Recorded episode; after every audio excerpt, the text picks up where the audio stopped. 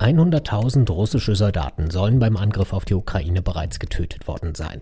Noch einmal genauso viele will Russland womöglich opfern, um Zeit für eine neue Großoffensive zu schinden. Ein menschenverachtender, aber auch teurer Plan, wenn er sich denn bewahrheiten sollte. Darum geht es in dieser Folge von Wieder was gelernt. Abonnieren Sie den Podcast gerne überall, wo es Podcasts gibt. Ab sofort auch als Push-Mitteilung in der NTV-App oder bei RTL Plus Musik. Wir freuen uns immer über Kommentare und natürlich auch Bewertungen. Ich bin Christian Hermann. Hallo und herzlich willkommen.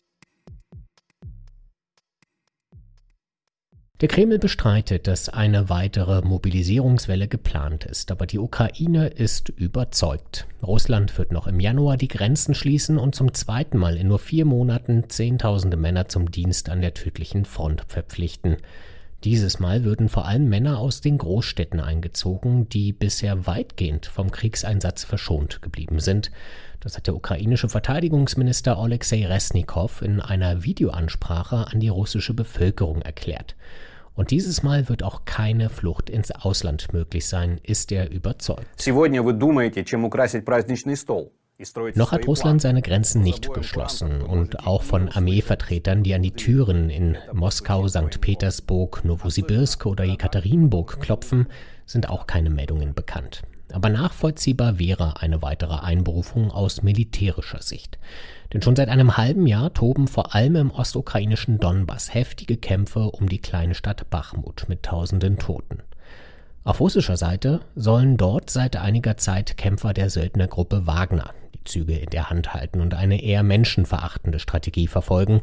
Welle um Welle sollen sie Soldaten praktisch als Kanonenfutter auf die ukrainischen Verteidigungsstellungen werfen, ohne Schutz oder Deckung vor dem tödlichen Artilleriefeuer der Ukraine, das den Kampf bestimmt. Das hatte unter anderem NTV-Reporter Gordian Fritz berichtet. Und wir wissen, dass die Situation dort sehr schwer ist für die ukrainischen Soldaten. Sie waren einfach zahlenmäßig in der Unterzahl. Ähm, die Wagner-Söldner haben wohl große Verluste erlitten, aber sie haben immer weitere Soldaten einfach an die Front geschickt und offenbar da spricht sehr viel dafür, sind ukrainische Stellungen dann irgendwann überrannt worden. Aber ob die Stadt wirklich komplett eingenommen ist, das wissen wir nicht. Die russische Strategie ist leicht durchschaubar. Luftschläge auf ukrainische Städte und dauerhaftes Artilleriefeuer sollen die Ukraine in die Knie zwingen. Und wenn das nicht ausreicht, verlässt man sich auf die überlegene Truppenstärke, wirft den menschlichen Fleischwolf an und füllt ihn mit immer neuen Soldaten auf, ganz egal, ob es sich um Häftlinge oder junge Rekruten handelt. Doch diese Strategie hat einen menschlichen und einen wirtschaftlichen Preis. Denn wer an der Front kämpft, der geht nicht mehr arbeiten und wer vor dem Kampf an der Front flüchtet, auch nicht. Das hat uns Politologe Alexander Liebmann von der Freien Universität Berlin am Beispiel der ersten Mobilisierungswelle erklärt. Es fehlen 700.000 Steuerzahler, es fehlen 700.000 produktive Männer. Es fehlen auch viele Frauen, die jetzt wegziehen werden, weil die Männer wegziehen oder die unproduktiv sein werden. Die ganze Wirtschaft stellt sich auf die Produktion von Gütern für, für die Armee um. Wir wissen auch, dass die Soldaten an der Front auch nichts produzieren, durchaus konsumieren. Ähm, Mobilmachung ist self-inflicted wounds sozusagen, hat sich selbst geschadet. Und das ist gerade das, was man immer befürchtet hat oder vermutet hat seit Anfang der Krise, dass am Ende der wirtschaftliche Schaden für Russland nicht extern sein wird, sondern intern. Außerdem muss Russland für jeden Soldaten, der im Kampf verwundet wird oder stirbt, eine Entschädigung an die Angehörigen zahlen. Wird ein Soldat verwundet, erhalten die Familien gut 80.000 Euro. Fällt er sogar beim Einsatz an der Front, sind es 164.000 Euro. Bei Zehntausenden Toten bringt es nicht nur die russische Bevölkerungsstruktur ins Wanken, sondern auch den russischen Haushalt. Und der ist selbst für Ökonomen ein ziemlich großes Fragezeichen. Zum Beispiel wurden die Militärausgaben schon voriges Jahr nachträglich um ein Drittel auf umgerechnet 76 Milliarden Dollar erhöht, um den Krieg gegen die Ukraine bezahlen und auch gewinnen zu können. Dieses Jahr liegt der Haushalt Stand jetzt bereits 43 Prozent über der eigentlichen Planung. Insgesamt erwartet der Kreml, dass er von 2022 bis 2025 mindestens 110 Milliarden Dollar mehr für sein Militär ausgeben muss. Und gleichzeitig soll das Defizit in diesem Jahr nur bei 2% liegen. Denn Russland geht davon aus, dass man weiterhin hohe Einnahmen mit dem Öl- und Gasgeschäft erzielt. Das ist aber beim Erdgas unwahrscheinlich, weil ganz simpel gesagt einfach die Pipelines für Lieferungen nach China fehlen Und beim Öl ist der Preis für die russische Sorte Urals in die Tiefe gerauscht. Derzeit liegt er bei 57 Dollar. Im Haushalt kalkuliert Russland aber mit einem Preis von 70 Dollar, also weit weniger als heute gezahlt wird. Öl und Gas sind aber für 40 Prozent der russischen Staatseinnahmen verantwortlich. Das unabhängige russische Online-Medium De Bell berichtet deswegen, dass im Haushalt schon jetzt ein Loch von weiteren 15 Milliarden Euro klaffen könnte. Auch Janis Kluge glaubt, dass das Minus im russischen Haushalt deutlich größer ausfallen wird als die angepeilten 2 Prozent. Obwohl Russland in anderen Bereichen als dem Militär bereits Ausgaben zusammengestrichen hat, wie uns der Wirtschafts- und Russland-Experte von der Stiftung Wissenschaft und Politik erklärt. In verschiedenen Bereichen eben außerhalb von Militär und Sicherheit wird eben viel zusammengestrichen. Ähm, weil diese Haushaltsbalance immer noch für Russland eine extrem oder für die russische Führung, für das Regime aktuell eine extrem hohe Bedeutung hat. Das heißt, ich glaube, wir können damit rechnen, dass es auch in den nächsten Jahren höhere Haushaltsdefizite gibt. Aber das bedeutet nicht, dass ähm, dem russischen Staat das Geld ausgeht. Das muss man auch immer ganz klar dazu sagen. Der russische Haushalt wird immer für mehrere Jahre geplant, deshalb haben die Entwürfe keine so große Verbindlichkeit, sagt Janis Kluge.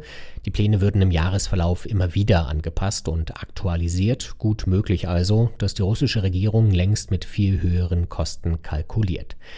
Das scheint irgendwie auch unausweichlich, denn eine neue Großoffensive kann Moskau wahrscheinlich nur mit einer weiteren Mobilmachung angehen, davon sind Militärexperten überzeugt. Die Kosten für Verluste und Entschädigungen der Soldaten dürften dadurch aber weiter steigen.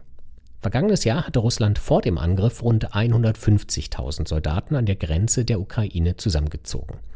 Bis zum Sommer waren die Verluste dann so groß, dass der russische Präsident am 21. September eine Teilmobilisierung ankündigen musste. In den darauffolgenden Monaten sollen 300.000 weitere Reservisten und Freiwillige für den Einsatz ausgebildet worden sein.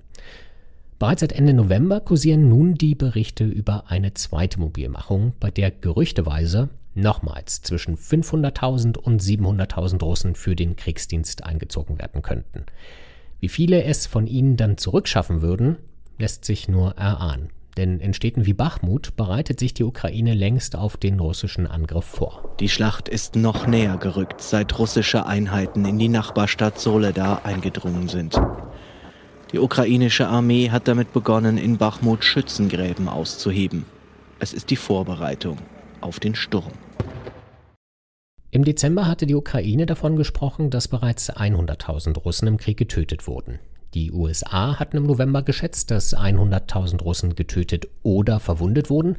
Fast zeitgleich hatte das investigative russische Online-Magazin Important Stories berichtet, dass Russland bereit ist, bis zum Frühjahr nochmal 100.000 Reservisten als Kanonenfutter zu opfern, um Zeit für eine neue Großoffensive zu schinden.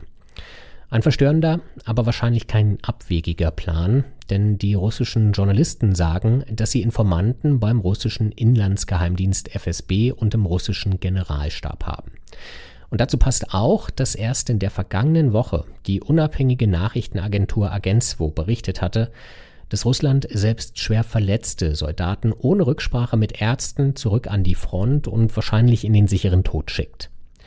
Sollten diese Berichte also stimmen, dann hätte Wladimir Putin mindestens 200.000 russische Männer auf dem Gewissen, für die dann jeweils die Entschädigung von jeweils 164.000 Euro fällig wäre.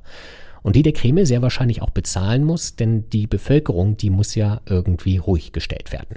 Macht der Kreml das dann, muss er aber die gewaltige Summe von 32,9 Milliarden Euro aufbringen. Das entspricht ungefähr der Hälfte der gesamten russischen Militärausgaben für das vergangene Jahr.